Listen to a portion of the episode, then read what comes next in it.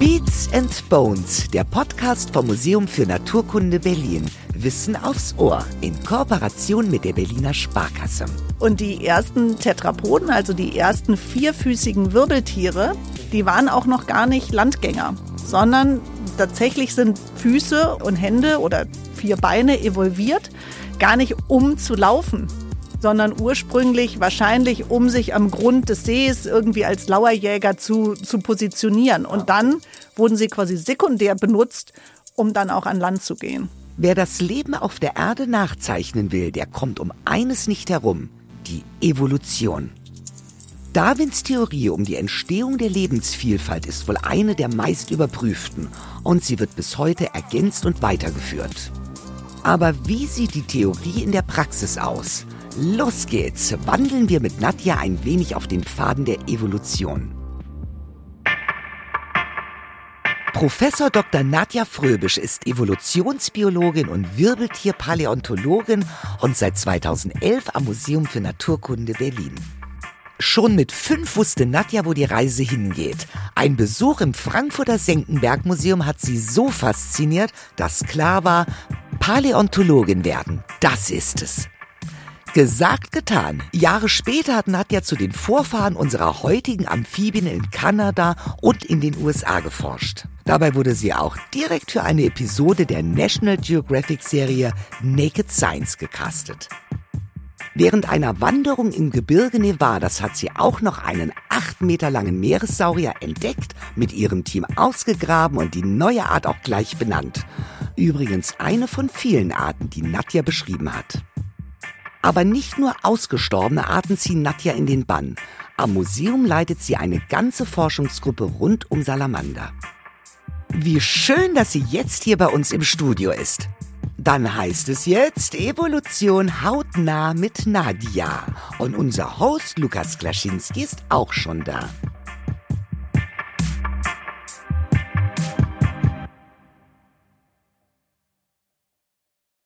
Hallo Nadja, schön, dass du da bist. Hallo. Nadja, eine Frage, die du sicherlich schon häufig beantworten musstest. Was ist eigentlich Evolution? Evolution ist ein Riesenthema. Also das ist tatsächlich was, was, äh, was sehr viele Wissenschaftler auf ganz unterschiedliche Art und Weise beschäftigt. Auf die einfachste Weise ausgedrückt kann man sicher sagen, das ist die Veränderung von allen Lebewesen als eine Anpassung an verschiedene Umweltbedingungen. Ich würde gerne mal auf ein paar Beispiele eingehen, wo man Evolution sehen kann. Also Evolution ist ganz viele Dinge und natürlich auch quasi eine Anpassung. Survival of the Fittest mhm. ist ja dieser typische Satz, der Darwin oft angehängt hat, den er in dem Zusammenhang so gar nicht gesagt hat. Es geht natürlich darum, erfolgreichen Fortpflanzung zu Wege zu bringen, sozusagen. Aber es gibt auch ganz viele Sachen in der Evolution, die gar nicht damit zu tun haben, fitter oder besser zu werden, sondern es gibt zum Beispiel diesen ganz großen Bereich, der heißt sexuelle Selektion und das hat mit Partnerwahl zu tun. Dann entstehen Merkmale, die vielleicht so als Anpassung in diesem Ökosystem gar nicht praktisch wären oder einen sogar total auffällig machen für Prädatoren. Mhm. Aber das finden dann die Weibchen oder manchmal auch die Männchen eben total attraktiv. Mhm. Und deswegen evolviert das eben trotzdem. Also es gibt teilweise in der Evolution auch so Konfliktsituationen, wo das eigentlich für die natürliche Selektion sinnlos erscheint, aber die sexuelle Selektion es eben doch in diese Richtung treibt. Also die Paradiesvögel zum Beispiel in Neuguinea sind da ein tolles Beispiel für. Wir hatten dazu schon mal eine Folge Female Choice, das heißt, dass die Weibchen ganz häufig sich den Sexualpartner aussuchen. Der Paradiesvogel hat sich an die Präferenzen des Weibchen angepasst, hat dann ein Federkleid herausgebildet, was ihn hindert, gut zu fliegen oder überhaupt zu fliegen, plus äh, gut zu fliehen und auch wahnsinnig auffällig macht. Aber die Weibchen stehen drauf, in Anführungsstrichen. Dadurch hat er äh, bessere Chancen bei der Fortpflanzung. Also Weibchen können die Evolution vorantreiben. Was sind noch Faktoren, die die Evolution triggern oder antreiben? Das sind natürlich die Umweltfaktoren, also die gar nicht biologisch sind, sage ich mal, von nichts Lebendem getrieben werden, sondern einfach die Umwelt. Das kann das Wetter sein oder über längere Zeiträume dann natürlich das Klima.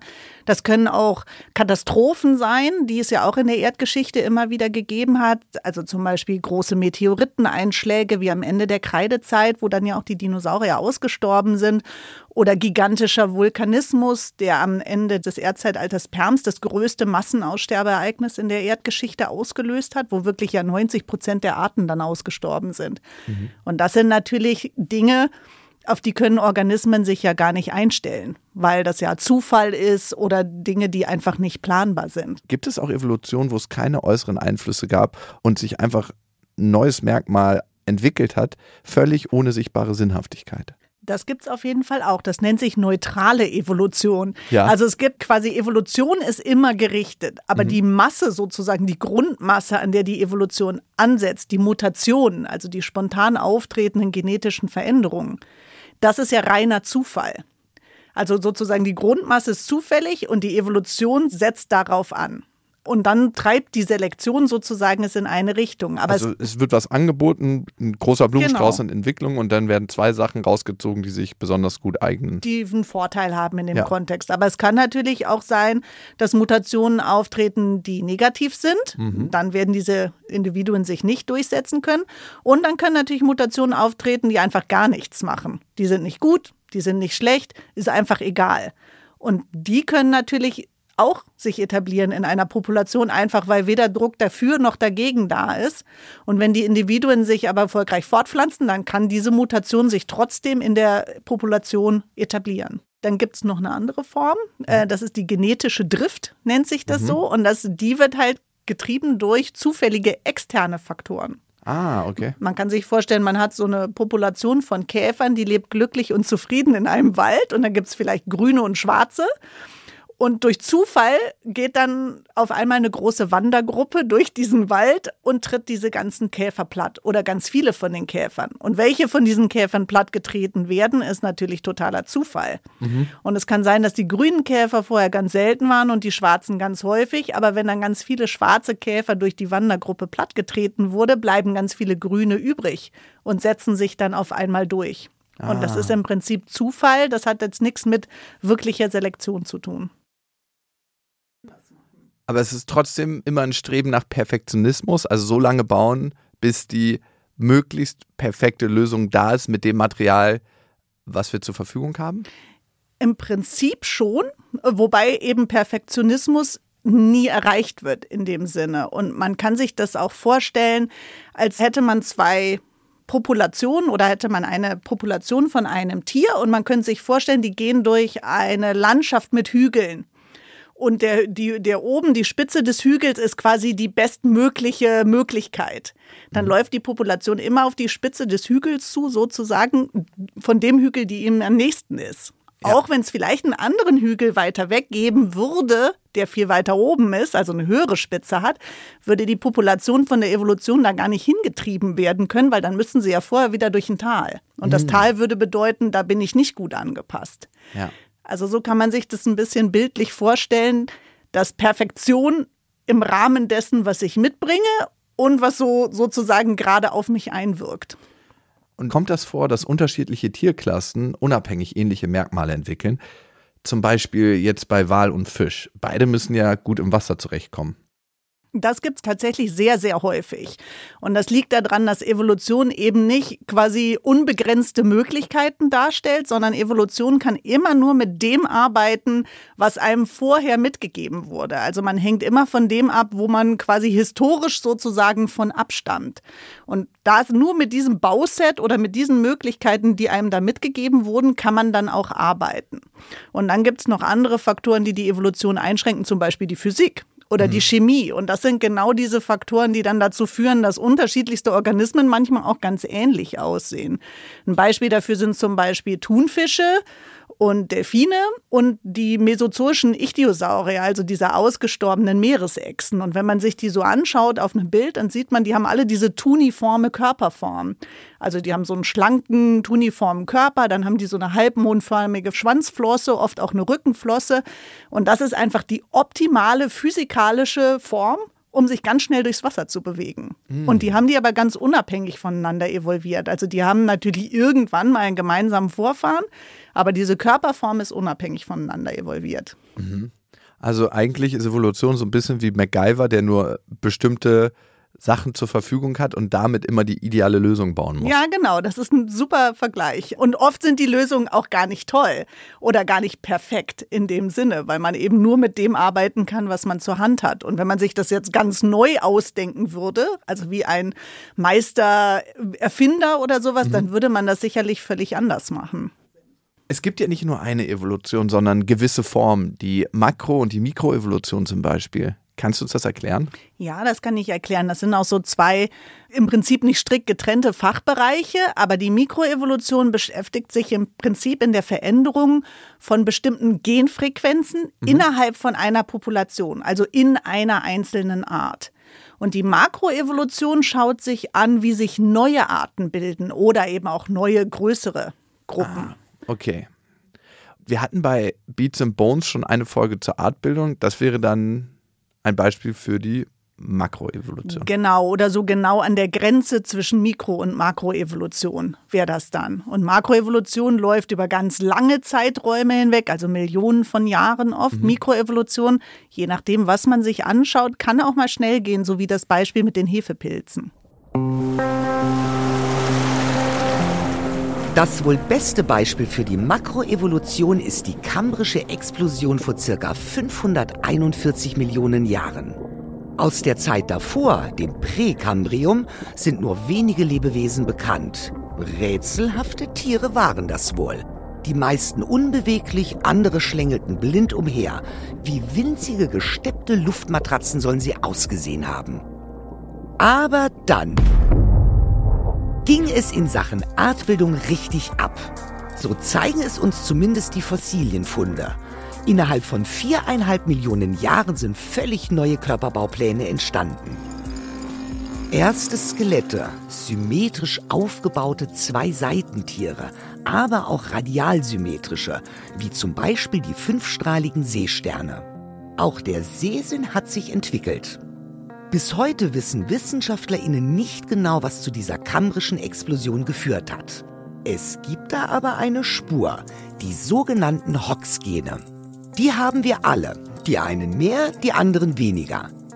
Je komplexer ein Organismus ist, umso mehr Hox-Gene befinden sich in seinem Erbgut. Als Embryo sehen wir ja alle recht ähnlich aus. Die Hox-Gene bestimmen dann aber, in welchem Abschnitt entlang unserer Wirbel was passiert. Sie sind wie riesige Hauptschalter, die bestimmte Zellgruppen in einem bestimmten Körperareal im Embryo ansteuern. Im Kambrium haben sich die Genome vermutlich vervielfacht und damit auch die Hox-Gene und damit dann auch die unterschiedlichen Lebewesen auf dieser Erde. Bis es zu dieser Artenvielfalt gekommen ist, war es aber ein weiter Weg. Ich würde gern mal beim sogenannten Urschleim anfangen. Mhm. Ähm, denn wir Menschen, Säugetiere, Fische, Vögel, die gibt es ja noch nicht von Anfang an. Was war das erste Lebewesen auf der Welt? In letzter Konsequenz weiß das natürlich keiner, weil wir ja nicht dabei gewesen Gott. sind. genau, sicher auch nicht. Aber das wird ein einzelliger Organismus gewesen sein. Vielleicht auch was, was noch gar keinen Zellkern hatte. Kann man das heute noch gut nachweisen oder ist es einfach eine Theorie, die am wahrscheinlichsten erscheint? Tatsächlich kann man das nachweisen. Das ist jetzt nicht meine persönliche Kernkompetenz, mhm. sondern fällt so mehr in den Fachbereich der Geobiologie. Da gibt es einen ganz großen Forschungsbereich, die das intensiv beforschen. Mhm. Da gibt es auch tatsächlich Laborexperimente, die das nachstellen, also die sogenannte Ursuppe, also so ein Urozean chemisch nachstellen mit den ganzen Zutaten aus dem Vulkanismus, wo man so denkt, das war wahrscheinlich da zu der Zeit in den Ozeanen vertreten und das dann mit Blitzen beschießt oder mit starker Elektrizität, so wie das in der frühen Phase der Erde auch gewesen ist. Irgendwann wurden ja aus Einzellern Mehrzeller. Warum eigentlich? Das ist auch was, was interessant beforscht wird. Da gibt es natürlich keine schlussendliche Lösung für, aber im Moment ist eine der gängigen Hypothesen dazu, dass das vielleicht Zufall gewesen sein könnte und gar nichts mit Genen oder tatsächlich natürlicher Selektion zu tun hatte, sondern mit sogenannten epigenetischen Faktoren, also Faktoren jenseits der Genetik sozusagen. Und man kann sich das vorstellen, dass diese in diesem Urozean die einzelligen Organismen rumgeschwommen sind und natürlich hat die Erde und der Vulkanismus, das hat sich alles verändert im Laufe der Zeit. Die Erde ist abgekühlt, Vulkanismus hat äh, nachgelassen und dadurch hat sich auch die Chemie des Meereswassers verändert. Mhm. Und äh, eine Hypothese ist, dass durch diese veränderten chemischen Bedingungen im Wasser die Oberfläche von diesen Einzellern klebrig geworden ist. Das kann man auch in Laborexperimenten nachstellen. Und dass die dadurch, wenn die sich getroffen haben, im Meer sozusagen aneinander geklebt mhm. haben und dann so kleine Klumpen von Zellen gebildet haben. Und im Laufe der Zeit haben die dann vielleicht angefangen, so eine Art Arbeitsteilung zu machen. Also, dass die Zellen, die innen drin waren, die konnten nicht so gut die Atmung sozusagen durchführen, weil sie in der Mitte dieses Zellklumpens waren. Die haben dafür andere Aufgaben übernommen und die Zellen am Rand haben dafür die, die Atmung sozusagen dieses Klumpens übernommen. Ah, okay. Und das okay. wurde dann im Nachhinein genetisch manifestiert sozusagen. Dass dieser Zusammenschluss Sinn ergibt und dass wir das dann genau. fördern evolutionär. Genau. Das, was du beschrieben hast, ist ja alles im Wasser passiert. Warum konnte sich kein Leben zuerst auf dem Festland bilden? Das ist wieder eine Frage, die müsste man wahrscheinlich besser einen Geobiologen fragen und mhm. nicht mich. Ähm, wahrscheinlich, weil das Wasser eben einfach das Element des Lebens war sozusagen und dass man später, wir sind ja auch alle immer noch abhängig vom Wasser, auch wenn wir mittlerweile auf dem Festland leben, braucht jeder Organismus letztendlich Wasser, waren das wahrscheinlich einfach die besten Voraussetzungen, dass Leben sich überhaupt bilden kann. Mhm. Und eben aus diesen chemischen Komponenten, die dann nachher die DNA und die Aminosäuren zusammengesetzt haben, das waren einfach die chemischen Grundrahmenbedingungen sozusagen, dass das passieren konnte. Und trotzdem gab es ja irgendwann diesen Landgang. Was ist da passiert? Da muss man spezifizieren, welchen Landgang man meint, weil es gab nämlich in der Evolution natürlich nicht nur den einen Landgang, ja. sondern es gab viele Landgänge. Also es gab natürlich initial den Landgang sozusagen, wo das Leben überhaupt an Land gegangen ist. Dann gab es nachher den Landgang von komplexeren Organismen wie den Pflanzen. Die Pflanzen waren an Land, bevor die Tiere an Land gegangen mhm. sind, gefolgt von den Insekten. Da waren immer noch keine Wirbeltiere an Land und letztendlich sind dann eben die Wirbeltiere an Land gegangen. Also die sogenannten Tetrapoden, die vierfüßigen Wirbeltiere, zu denen wir auch gehören. Und diese Landgänge waren immer von unterschiedlichen Parametern geprägt. Mhm. Also es gab immer unterschiedliche Evolutionsfaktoren, die das getrieben haben oder auch eingeschränkt haben und dann letztendlich die Möglichkeit eröffnet haben. Gehen wir mal auf den letzten Landgang ein von den Tetrapoden. Was wurde da der Landgang gefördert? Da gibt es verschiedene Hypothesen. Vermutlich war da ein sehr reiches Nahrungsspektrum. Man muss sich vorstellen, die Insekten waren schon deutlich früher, Millionen Jahre früher an Land gegangen. Hm. Da gab es natürlich eine Menge leckere Dinge, die, die man ja. potenziell essen konnte. Und die ersten Tetrapoden, also die ersten vierfüßigen Wirbeltiere, mhm. die waren auch noch gar nicht Landgänger, mhm. sondern tatsächlich sind Füße und Hände oder vier Beine evolviert, gar nicht um zu laufen. Okay. sondern ursprünglich wahrscheinlich, um sich am Grund des Sees irgendwie als Lauerjäger zu, zu positionieren. Und ah, okay. dann wurden sie quasi sekundär benutzt, um dann auch an Land zu gehen. Welche Voraussetzungen braucht es an Land, die es vorher vielleicht auch gar nicht gab?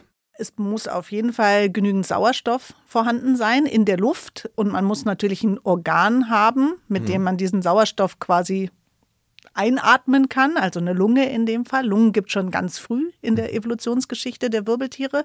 Die mussten quasi nur angepasst werden sozusagen.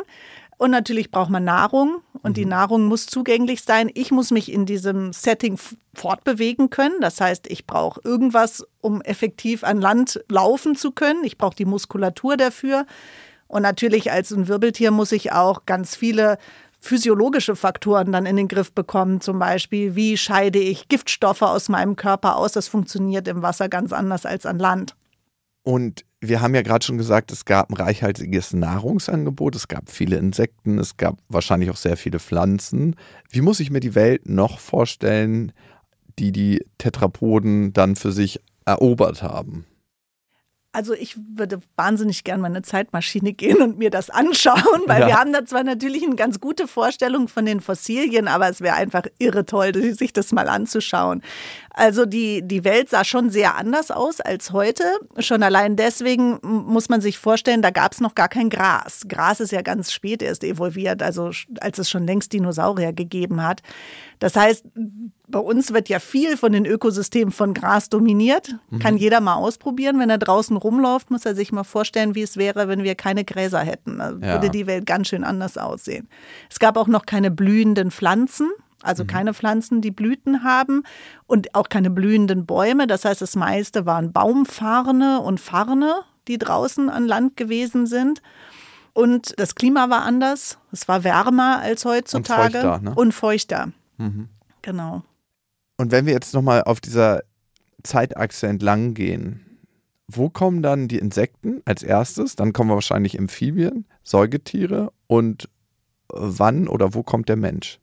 Es gibt einen ganz schönen Vergleich, ich finde, der hilft immer, sich das bildlicher mhm. vorzustellen. Wenn man sich diese irrsinnigen Zeiträume von der ersten Evolution des Lebens bis heute vorstellt und man würde das Ganze in ein Kalenderjahr projizieren sozusagen, dann würde die Erde als Erde, so wie wir sie als Himmelskörper kennen, am 1. Januar entstehen. Wäre aber noch richtig heiß und ein ganz ungemütlicher Ort. Und am 7. Januar würde sich unser Mond bilden. Ursprünglich war die Erde ja viel größer und ist dann kollidiert mit einem großen Himmelskörper und wird ja mittlerweile angenommen, dass der Mond quasi so ein abgeplatztes Stück Erde darstellt. Und durch die Gravitation ist, ist er so rund geworden. Genau, mhm. und wurde dann zusammengezogen. Und erst so kurz vor Ostern, so um den 7. April, gab es dann erst das erste Leben auf mhm. der Erde. So kann man sich das vorstellen. Dann erst im Juni ist Photosynthese evolviert und das waren immer noch Einzeller, also wie so wie moderne Cyanobakterien. Mhm. Also da ist eine ganze Weile nichts passiert. Die ersten Tetrapoden, über die wir gerade gesprochen haben, die würden erst Anfang Dezember an Land gehen. Also so zwischen dem 1. und 3. Dezember würden die allerersten Wirbeltiere das Wasser verlassen. So kann man sich das vorstellen. Und der Mensch, der kommt ganz, ganz spät. Also am 31. September, äh, Dezember, also Silvester, um die Mittagszeit, würde der letzte gemeinsame Vorfahren des Schimpansen und des Menschen noch leben. Wow. Und ich glaube, Wir sind so, zum Korkenknallen dann. Genau, wie so eine zwei Minuten vor Mitternacht würde der Neandertaler aussterben. Also das sind so die Zeiträume, wo man sich das vorstellen kann. Also wir spielen eine ganz winzige Rolle in der Geschichte der Erde. Und doch spielen wir so eine große. Der Mensch ist gerade dabei, das nächste große Massenaussterben in die Wege zu leiten. Welche Rolle spielen solche Ereignisse für die Evolution? Für die Evolution eigentlich keine. Okay. Und wir Menschen, wir sagen ja gerne, wir schützen die Natur oder wir retten die Umwelt, aber eigentlich muss man das tatsächlich so sehen, dass wir nur uns selber retten. Denn für das Leben auf der Erde oder die Erde selbst sind wir völlig irrelevant. Denn selbst wenn wir jetzt so weitermachen würden, wie wir es jetzt tun, dann wird die Menschheit sehr bald verschwinden, zwangsläufig, und die Ökosysteme werden vorübergehend zerstört sein. Aber wenn die Menschen verschwunden sind, dann wird das Leben sich auch wieder ganz normal etablieren und neue Ökosysteme werden sich aufbauen, genauso wie das vorher gewesen ist. Also wir retten nicht das Leben auf der Erde, sondern das Einzige, was wir retten, wenn wir jetzt aktiv werden, ist die Menschheit. Danke, Nadja. Das wird ja manchmal vergessen. Dazu noch ein kleiner Reminder zu den Massenaussterben. Zu denen gibt's auch eine Folge mit Martin Aberhahn. Massenaussterben, die Big Five heißt die. Diese artenreiche, wunderbare Welt, die wir da gerade zerstören, die ist aus den Massenaussterbeereignissen hervorgegangen und von denen gab es fünf große. Nachdem im Kreidezeitalter zum Beispiel war ja alles so ziemlich tot. 75 Prozent aller Tierarten sind ausgestorben. Und fast 12 Millionen Jahre später, ein Klacks in der Erdgeschichte, war dann wieder das blühende Leben. Und wir sind da zufällig auch entstanden. Ob so etwas Ähnliches wie der Mensch wieder entstehen würde, nach dem sechsten großen Massenaussterben? Was sicher ist, es wird immer wieder Leben geben. In Tschernobyl toben heute, fast 40 Jahre nach dem Supergau, wieder Wölfe, Füchse und Rothirsche. Es gibt unberührte Wälder, Eisvögel brüten am Fluss und im Wasser schwimmen Fischotter. Und das zeigt, die Natur ohne den Menschen erholt sich schneller als wir denken. Wie schnell können eigentlich so Evolutionsprozesse gehen? Das kann sehr unterschiedlich sein. Und das meiste, was wir an Evolution beobachten, auf dem, basierend auf dem Fossilbericht oder über lange Untersuchungen, das dauert sehr, sehr lange. Tausende oder Jahrmillionen von mhm. Jahren, also wirklich sehr lange Zeiträume. Aber das kommt eben darauf an, wenn man Organismen betrachtet, die eben einen ganz schnellen Generationswechsel haben, zum Beispiel Hefepilze, wo innerhalb von wenigen Stunden eine neue Generation sich etabliert, kann man natürlich entsprechend auch in Laboruntersuchungen Evolution beobachten. Also das ist ganz unterschiedlich. Wären eigentlich kleine Populationen besser, weil Veränderungen dann schneller gehen und sich Lebewesen auch schneller anpassen können? Einerseits können sich Änderungen dann tatsächlich schneller etablieren, das stimmt. Andererseits ist natürlich die genetische Vielfalt und die Möglichkeiten auch eingeschränkt, wenn ich eine ganz kleine Population habe, einfach nur statistisch gesehen. Das gibt's auch oft, das nennt sich der Bottleneck-Effekt. Das sieht man bei Arten, die wir Menschen an den Rand des Aussterbens getrieben haben, wie zum Beispiel die Geparden. Dann hat man eine Population, die vorher durch viele hunderte von Individuen vertreten war. Und wenn dann nachher nur noch 20, 30 übrig bleiben, dann kann man natürlich auch, wenn man die Art dann ganz stark schützt, nur noch mit der genetischen Variabilität dieser 20 oder 30 Individuen arbeiten. Also man schränkt natürlich die Möglichkeiten auch enorm dadurch ein. Ja, ich habe eine kleine Zwischenfrage. Ich habe mal gehört, dass es bei der Evolution nicht um die Erhaltung der Art, sondern um die Weitergabe der Gene geht. Warum ist das so? Oder ist das nicht korrekt? Im Prinzip ist es richtig, aber das eine ist ja quasi mit dem anderen verlinkt, mhm. sozusagen. Mhm. Denn wenn ich meine Gene weitergebe, dann ist das ja wie der komplette Bausatz für mich als Individuum, aber ja auch für mich als Mitglied dieser Art. Mhm. Das heißt, wenn ich erfolgreich meine Gene weitergebe und mich fortpflanze, erhalte ich auf eine gewisse Art und Weise ja auch meine Art, wobei meine Art sich über lange Zeiträume natürlich verändern kann. Und sie wird sich verändern. Auf jeden Fall. Also das ist ganz, ganz sicher, dass der Mensch in 10 Millionen Jahren nicht mehr aussehen wird, wie er heute aussieht. Das ist auf jeden Fall sicher. Und das kann man ja auch jetzt schon sehen. Dass, wenn man Populationen von Menschen anguckt von vor 100 Jahren, sieht man zum Beispiel, dass durchschnittlich Menschen ja größer geworden sind, was sicherlich auch mit der besseren Ernährung oder der besseren medizinischen Versorgung zu tun hat. Aber insgesamt hat die Körpergröße zugenommen und auch morphometrische Dimensionen haben sich verändert. Wenn wir beim Menschen bleiben, manchen wächst ja so ein kleiner Schwanz hinten. Wie lässt sich das evolutionsbiologisch erklären? Das sind sogenannte übrig gebliebene Organe oder man mhm. nennt das auch im Fachausdruck Atavismus, kann das auch genannt werden. Das sind quasi Überbleibsel von unseren Vorfahren, die bei uns eigentlich keine Funktion mehr erfüllen, aber dadurch, dass wir eben mit diesem Toolset sozusagen von unseren Vorfahren arbeiten, kann das sein, dass das immer mal wieder auftaucht. Und da gibt es ganz viele Beispiele vor. Der, der Kokyx, also dieses Schwanzstück sozusagen bei Menschen, ist ein mhm. Beispiel dafür. Das haben wir alle und manchmal kann der verlängert sein bei wenigen Individuen in der Population. Unser Blinddarm ist ein anderes Beispiel dafür. Oder manche Leute können ja auch mit den Ohren wackeln. Mhm. Und das Ohrenwackeln sozusagen oder die Muskulatur, die dafür eine Rolle spielt, das ist ein Überbleibsel von unseren Vorfahren, die die Ohren eben Richtung Schall drehen konnten. Das machen wir nicht mehr. Und ah. das können auch nicht alle in der Population. Ich bin da mal sehr neidisch, weil ich kann es nicht. Okay, ich kann das. Wenn es irgendwas gäbe, das jetzt zum Beispiel den Schwanz wieder nützlich machen würde, könnte der dann also auch wieder zurückkommen? Theoretisch ja. Also theoretisch kann man sich vorstellen, dass es ja einige wenige Individuen in der Population gibt, wo ein Schwanz quasi nochmal auftritt. Mhm. Das gibt es auch in unterschiedlichen Maßen, wie immer bei solchen Organen. Das kann ganz klein sein und der ist nicht beweglich. Und bei manchen gibt es aber tatsächlich, dass der relativ lang ist und sogar Muskulatur hat und beweglich ist. Und wenn man sich jetzt vorstellen würde, es gäbe irgendeinen starken Selektionsdruck, so einen kleinen Schwanz zu haben, dann würden diese Individuen natürlich einen Vorteil haben in mhm. der Population und würden sich mit relativ hoher Wahrscheinlichkeit auch eben gut fortpflanzen können und ihre Gene weitergeben können. Und dann kann man sich vorstellen, dass über einen langen Zeitraum hinweg diese quasi dieses genetische Programm für ich habe wieder einen Schwanz auch wieder auftreten würde. Wer noch mehr zur Evolution des Menschen wissen will, wir haben mit Faisal Bibi darüber gesprochen. Die Akte Homo sapiens heißt die Folge. Und wenn wir gerade schon beim Menschen sind, wir befinden uns ja im Anthropozän, dem Zeitalter des Menschen. Und der ist selbst eine Art Evolutionsfaktor.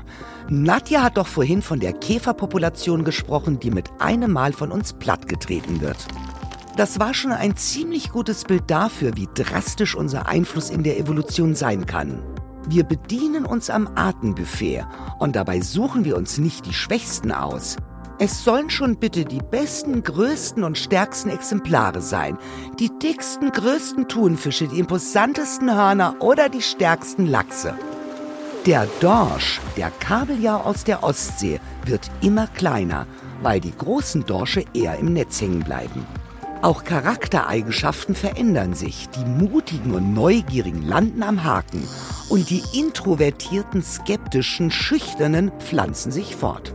Bei den kanadischen Dickhornschafen sind die Gene für große Hörner und schnelles Wachstum innerhalb von 30 Jahren komplett verschwunden. Manche Elefanten bilden schon gar keine Hörner mehr. Ob Darwin das noch unter natürlicher Selektion verstanden hätte? Du forschst ja zur evolutionären Entwicklungsbiologie und dein Forschungsobjekt sind Salamander. Warum eignen die sich? Ich finde Salamander einfach total toll. also das hat sicherlich auch damit zu tun, dass es äh, mein Forschungsobjekt ist. Aber ich bin so ein bisschen eine Wissenschaftlerin. Ich mache sowohl Paläontologie mhm. als auch evolutionäre Entwicklungsbiologie. Und mich interessieren besonders die Zusammenhänge zwischen der Individualentwicklung eines Organismus, also von der befruchteten Eizelle bis der dann ein ausgewachsener Organismus ist und Evolution. Und Amphibien und insbesondere Salamander sind super spannend dafür. Erstens, weil Amphibien eine ganz lange Evolutionsgeschichte haben. Also wir haben quasi 300 Millionen Jahre Fossilbericht mit verschiedenen Amphibien, die auch oft sehr gut erhalten sind, die uns zur Verfügung stehen. Mhm. Und Salamander oder Amphibien im Allgemeinen sind total spannend, weil die ja diesen biphasischen Lebenszyklus haben mit den Kaulquappen oder den Larven und der Metamorphose. Und dadurch kann man eben ganz tolle entwicklungsbiologische Untersuchungen machen. Welche verrückten Evolutionsschritte konntest du schon bei ihnen beobachten? Salamander sind total spannend. Da gab es ja auch schon eine Podcast-Folge drüber, weil die ihre Beine regenerieren können. Ja. Äh, immer wieder. Ja. Und das ist total interessant und natürlich auch hochrelevant ähm, mhm. für uns. Was wir rausfinden konnten, war, dass diese Fähigkeit, die Beine zu regenerieren, was ist, was ganz, ganz alt ist. Und ursprünglich, weil, wenn man sich nur heutige Tiere anguckt, sieht es so aus, als könnten nur Salamander das. Und deswegen wurde immer angenommen, dass das was ist, was ganz speziell für Salamander ist und irgendwie bei den Salamandern evolviert ist. Und wenn man dann aber den Schritt zurücknimmt und in die Fossilien guckt, sieht man auf einmal, oh, die konnten das auch. Der Mensch kann es leider nicht mehr. Der Mensch kann es leider nicht mehr, genau. Kannst du eigentlich die Frage beantworten, was war zuerst da, das Huhn oder das Ei?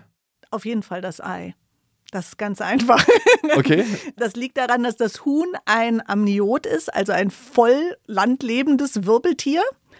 Und äh, die, das Amniotenei ist quasi war eine evolutionäre Neuheit, die es dieser großen Gruppe der Amnioten, zu denen wir auch gehören, also die Reptilien, die Vögel und die Säugetiere, möglich gemacht hat, komplett unabhängig vom Wasser sich fortzupflanzen. So wie die Amphibien das ja noch müssen. Okay, aber es äh, nicht bezogen auf das Hühnerei dann, ne? Nicht bezogen auf das Hühnerei, aber Vögel sind ja erst relativ spät gekommen in der Evolutionsgeschichte der Amnioten und es gab schon viele Millionen Jahre lang Amnioten mit einem Amniotenei, bevor es Hühner gab. Okay, also war definitiv das Ei vorher da. Definitiv das Ei. Und bei der Fledermaus, konnte die erst fliegen oder konnte die erst Ultraschallwellen aussenden? Das ist eine schwierige Frage. Da scheiden sich die Geister auch dran. Man ist natürlich eingeschränkt so eine Frage zu erforschen. Das ist dann immer der Punkt, wo als Paläontologe man zum Fossilbericht geht. Weil der kann uns natürlich Anhaltspunkte für mhm. solche Dinge geben. Man kann zum Beispiel gucken, ob es im Schädel, in dem Bereich, wo der, der Ultraschall generiert wird, ob es da knöcherne Merkmale gibt, die uns sagen können, konnte diese fossile Fledermaus denn schon Ultraschall aussenden oder noch nicht? Und dann kann ich mir natürlich die Flügel angucken und sehe dann, ob die fliegen kann oder nicht. Die gängige Hypothese gerade ist, dass Fledermäuse erst fliegen konnten mhm. und dann den Ultraschall evolviert haben. Und ihr schaut euch ja als Forscher die Vergangenheit und die Gegenwart an. Aber was bringt das für die Zukunft? Wir können tatsächlich sehr, sehr viel lernen von der Vergangenheit. Und es gibt da ein ganz großes Forschungsfeld, was sich gerade etabliert, unter anderem auch am Museum bei uns. Und das heißt Conservational Paleobiology. Mhm. Ist ein bisschen hölzerner Ausdruck. Im Prinzip, was das heißt, ist, dass ich mir Diversitätsmuster basierend auf dem Fossilbericht angucke. Wie haben die sich verändert über die Zeit? Wie haben große Massenaussterbeereignisse Einfluss auf Ökosysteme genommen? Wie lange hat das gedauert, bis sich die Populationen wieder aufgebaut haben? Und dadurch kann man natürlich sehr viel davon lernen, welchen Impact große, schwerwiegende Ereignisse auf Ökosysteme haben. Mhm. In welchen Bereichen der Medizin zum Beispiel werden eure Erkenntnisse dann eingesetzt? in ganz unterschiedlichen Bereichen. Das kommt immer auf das Forschungsthema der Wissenschaftlerin oder des Wissenschaftlers an. Bei uns zum Beispiel konnten wir herausfinden, dass die Regenerationsfähigkeit der Beine viel, viel älter ist als ursprünglich angenommen. Und für Biomediziner, die diesen Bereich erforschen in Salamandern, macht es natürlich einen irren Unterschied, ob ich jetzt nach molekularen Parametern suche, die ganz speziell für Salamander sind, oder ob das vielleicht was ist, was ursprünglich ist für Tetrapoden oder sogar für alle knöchernen Wirbeltiere. Ob das vielleicht ein Programm ist, was in uns auch noch liegt, aber ein bisschen abgeschaltet wurde. Wenn wir jetzt in die Zukunft gucken, Evolutionsforschung, seit Darwin hat sich ja einiges getan. Wie geht sie weiter?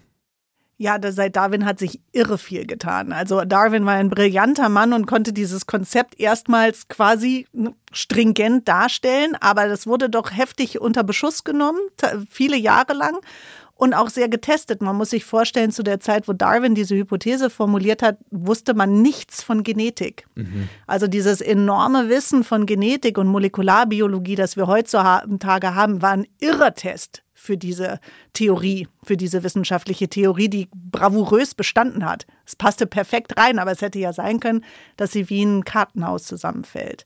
Mhm. Also für mich persönlich ist quasi der nächste Horizont ganz sicherlich die Epigenetik. Also zu verstehen, wie jenseits der Gene diese epigenetischen Faktoren Evolution geprägt haben und noch prägen. Und die hat, glaube ich, auch ein ungeheures Potenzial für, für Medizin zum Beispiel.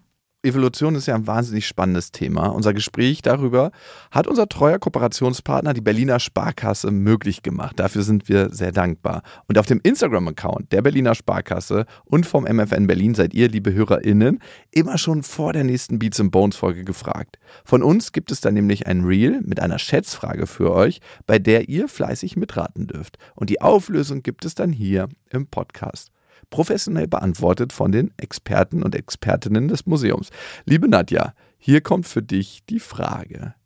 Welches Säugetier gilt nach dem Menschen als eines der evolutionär am erfolgreichsten? Wenn wir jetzt Pavian oder Maus nehmen, welches wäre es? Ich glaube, das kann man so gar nicht direkt beantworten. Die sind ja alle erfolgreich. Mhm. Nicht nur die Säugetiere, sondern alle Organismen, die wir da draußen sehen, sind evolutionär erfolgreich, sonst wären sie gar nicht da. Mhm. Es gibt sicherlich welche, die mehr größere Populationen haben. Wenn man es daran messen will, dann wäre sicherlich zum Beispiel eine Maus irre erfolgreich, weil Mäuse und Ratten einfach global verbreitet sind und in irren Zahlen vorkommen. Aber es kommt eben immer darauf an, welches Maß ich ansetze, um zu sagen, was heißt Erfolg. Nadja, das war eine wahnsinnig spannende Reise für mich und ich habe heute viel gelernt. Lieben Dank. Ja, herzlichen Dank. Wow, ich bin gerade ein bisschen verzaubert, wie Nadja uns gerade ein so komplexes Thema so lässig erklärt hat. Ich bin also noch etwas überwältigt von so viel Aura des Wissens, hab aber noch was, das ich euch mitgeben will, so von wegen Evolution.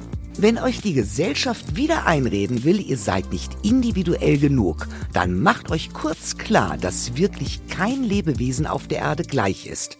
Alles, alles Eigenkreationen. Ihr könnt also ganz entspannt bleiben und euch an eurer Einzigartigkeit erfreuen. Wir hören und riechen uns wieder in zwei Wochen. Da eröffnet uns Biologin Ulla Lächele nämlich die Welt der Sinne mit einem ganz speziellen Riechorgan. Bis dahin abonniert doch gerne diesen einzigartigen Podcast und lasst uns ein paar Sterne auf Spotify da. Wir freuen uns drüber. Tschüss.